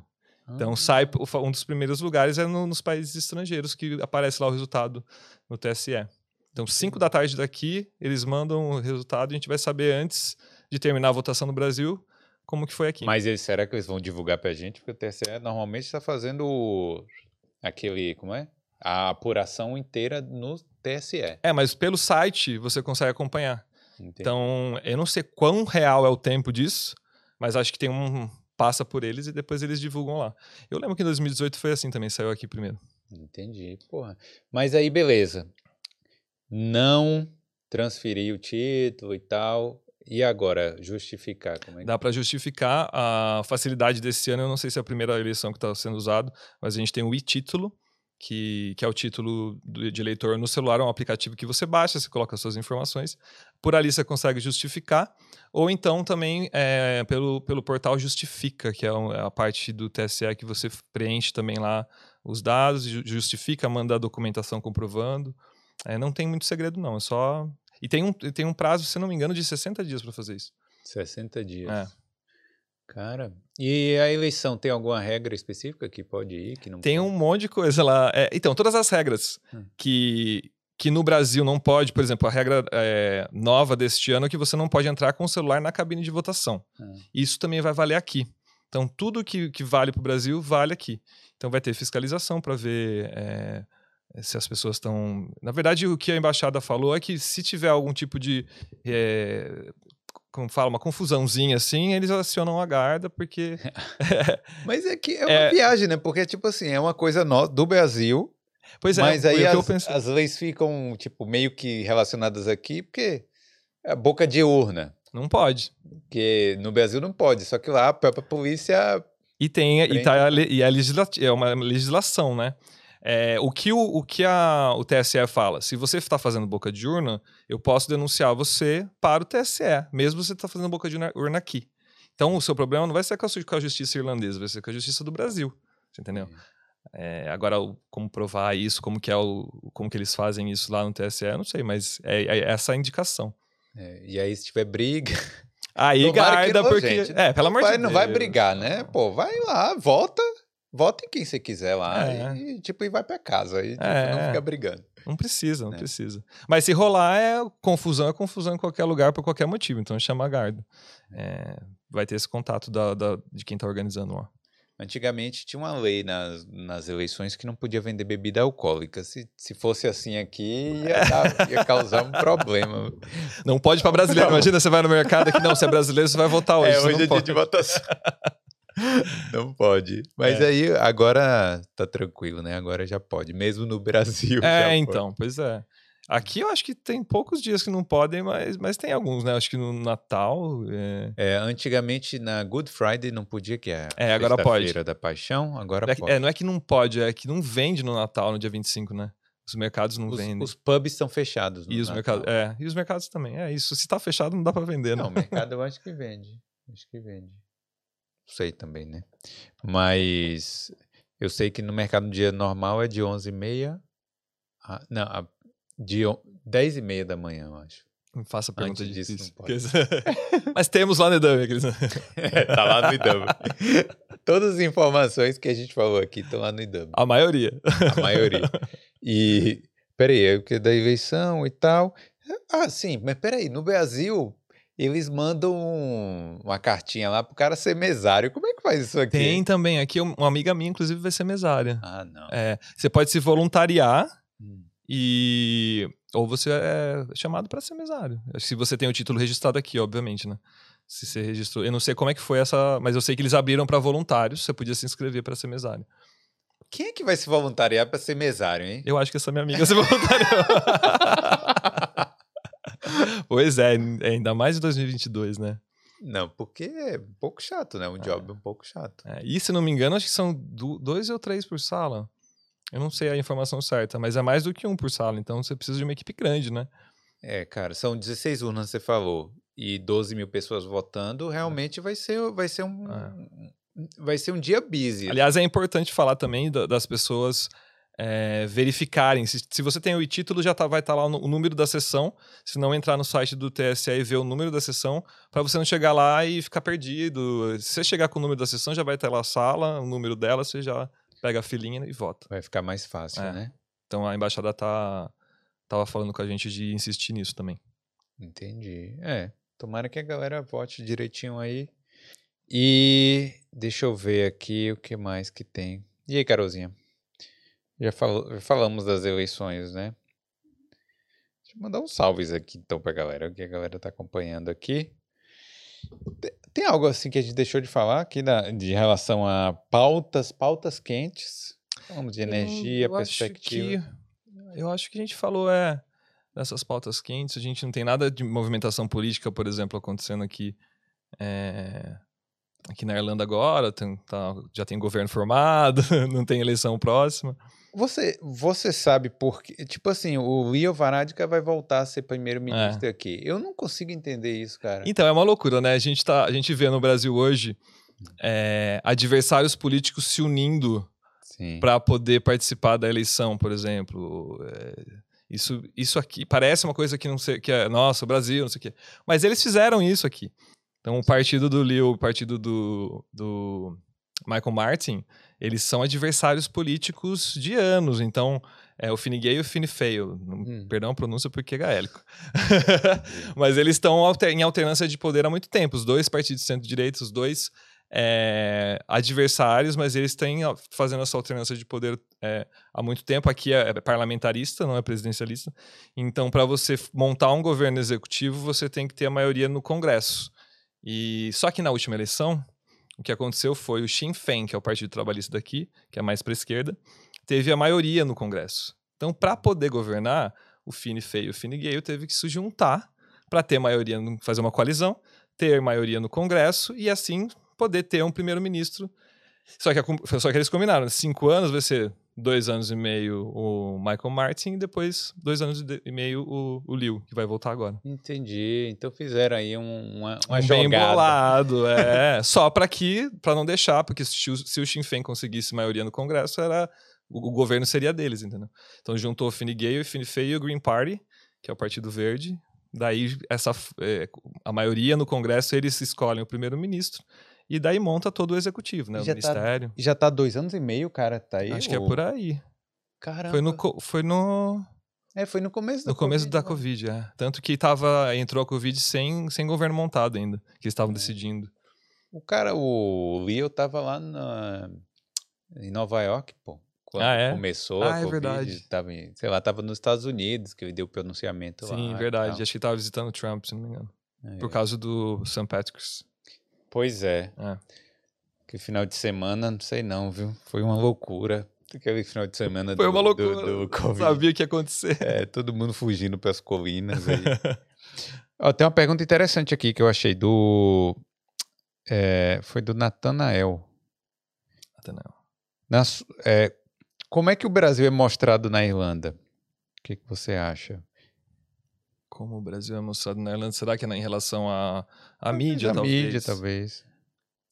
Olha, eu acho que em relação à mídia é o que eu falei. A gente vê notícia de brasileiro sobre o Brasil ou de brasileiros que moram aqui meio que nos perrengue. É lógico que se acontece alguma coisa no Brasil, principalmente quando mexe com a Amazônia, é, eu vejo que os jornais batem bastante na tecla aqui. É, lógico que é, eu não- tenho certeza se eles têm correspondentes no Brasil, porque geralmente essas coisas vêm como de agência de notícia, né? Mas eles entendem, é o que eu falei da, da- de você escolher. Se você abre a RT ou o Irish Times, você vê o Brasil na capa, porque eles escolheram que, que essa notícia é importante para que os irlandeses saibam. Mas é sempre quando é. É, é mais, Tragédia. é uma tragédia. é, ou então alguma coisa política muito forte que aconteça lá. Mas tem que ser muito forte. Eu não, eu não vejo eles mostrarem muita coisa é, leve, Corriqueira. Assim, corriqueira. Eu acho que até nem só na Irlanda, né? Boa parte do mundo, o Brasil é, é mostrado assim quando tem algum tipo de reação mundial, entendeu? Porra, mas aí, até a eleição agora é uma pauta que eles poderiam estar mostrando mais, mas acho que nem aparece, né? Talvez, é, vai aparecer quando sair o resultado, com Quando sair o certeza. Quando sair o resultado vai ter uma nota. Mas é bem raro sair alguma coisa do Brasil aqui. Hum. Agora, se você vai perguntar por irlandês, irlande- geralmente os irlandeses gostam dos brasileiros. A gente tem muito, ah, uma boa reputação aqui. Tem seus casos, né? Uma ra- raridade de- de irlandês que não gosta por algum motivo, mas todos que eu conheço sempre se dão muito bem com o brasileiro, que a gente tem um humor muito parecido, eu acho. O brasileiro festeiro, beberrão, não sei o quê. É, E eu não vejo que tem uma algo negativo, assim, no ambiente. Ah, o brasileiro tem alguma coisa negativa. Pelo contrário, as pessoas gostam muito. É. Não sei se você concorda comigo. Não, eu concordo, concordo. Em relação a isso, concordo sim.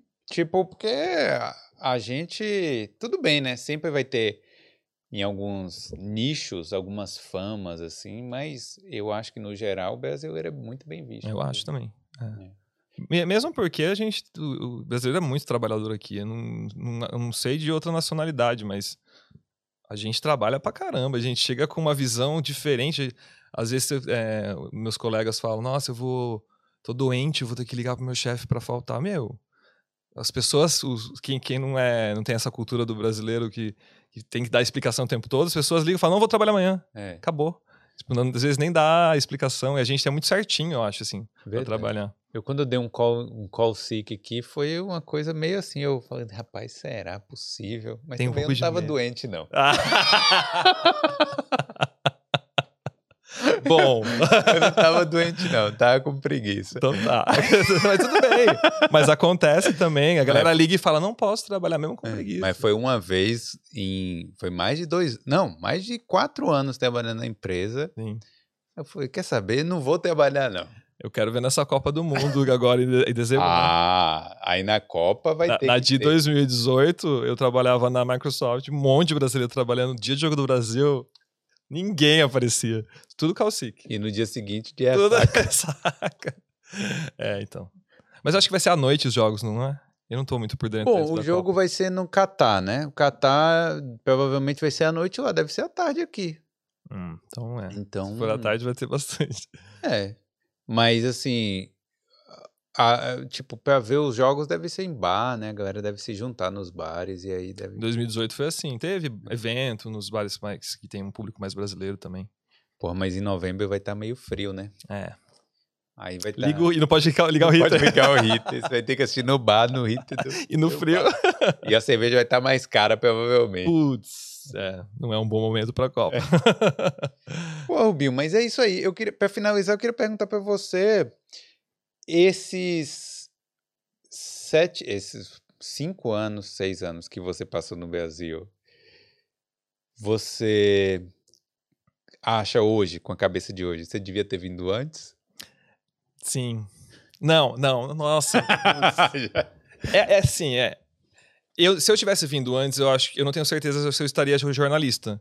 Se eu continuaria trabalhando com jornalismo, o que seria um para mim horrível, porque eu amo, eu amo trabalhar com jornalismo. Ao mesmo tempo, é lógico que eu queria ter, imagina seis anos já de experiência de Irlanda, morando fora. Mas é difícil pensar, né? Mas eu, eu não me arrependo, na verdade. Como eu falei para você, a, a, a minha escola de jornalismo foi trabalhar em jornal diário, jornal impresso, eu adorava. Eu acho que era, foi muito importante para minha carreira e talvez não, não seria hoje, ah, não teria essa experiência de jornalismo que eu tenho hoje se não fosse é, esses anos lá, entendeu? E estamos aqui, estamos vivendo, tá tudo certo. E então, a Irlanda é sua casa agora. Uhum. É, Tipo, já É? cinco Ah, é? anos. Não, é.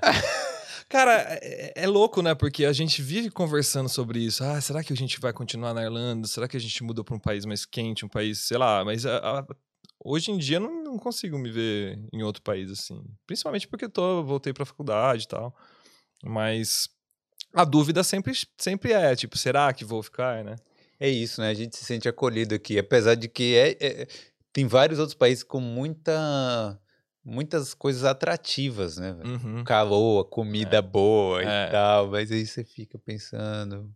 Mas a Irlanda é a Irlanda, eu não entendo também. Pois é. Eu acho que a gente tem muitas oportunidades aqui. Como eu falei, é, eu, eu não conheço outro país que dê pós-graduação de graça. Sim. É, Pelo menos eu não conheço os programas, né? Mas a, de forma tão fácil, de forma tão, né? É, Numa faculdade boa, sei lá. Então, eu, eu- tem várias oportunidades. A Irlanda não deixou a gente na mão na época da Covid. Acho que todo mundo que ficou desempregado é, recebeu auxílio, um bom auxílio. A gente fala que a Irlanda é uma mãe, né? Você você vai procurar, você tem alguma coisa para receber. Verdade. Tem que procurar. Tem que saber procurar, também. Exatamente. Então tem que acompanhar o IW. É. lá. Mas assim, eu acho que é isso. Eu acho que a. E aqui, queira ou não, é uma grande comunidade brasileira que.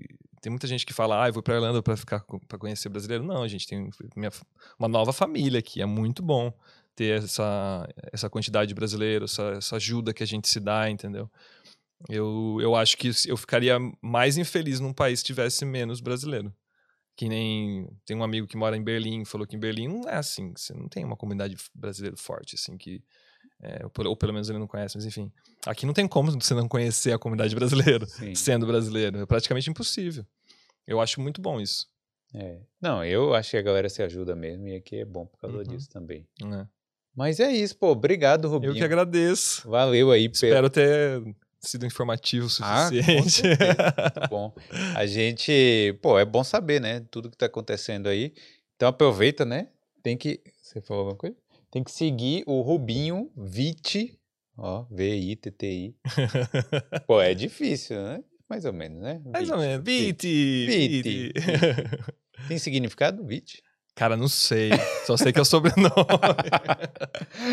Isso aí, Rubinho Viti. E seguir o IW também, né? Na, no Instagram. Toda sexta-feira eu tô lá falando as notícias, o resumo, a gente faz isso também que é legal, que é falar os resumos das notícias na sexta-feira, então tudo que passou de importante, na sexta-feira eu tô lá falando. Tem muita gente que gosta porque não teve tempo de acompanhar a notícia, não teve tempo de ver e ver aquele resuminho ali, pelo menos fica informado do que aconteceu. Isso aí. E aproveita e deixa o like aí, se inscreve. Estamos chegando nos 10k aí, galera. Pô, se inscreve aí, né? Clica aí no botão de ins- inscrever-se, beleza? Porque tem muitas histórias aqui também e tem muitas que estão por vir. E aí, você quer deixar algum recado? Quer falar alguma coisa? Acho que é isso. Obrigado a todo mundo que assistiu, família, Foi mais, amigos, foi mais gente do que os família. amigos que indicaram também, que, eu- que, meu, tem os meus amigos. a- Meu, sempre tinha alguma. indicando em algum podcast, daí consegui vir nesse. Isso aí, não, gostei. Obrigado aí. E é isso aí, manda um tchau ali naquela câmera ali. Tchau! Valeu, valeu. valeu obrigado.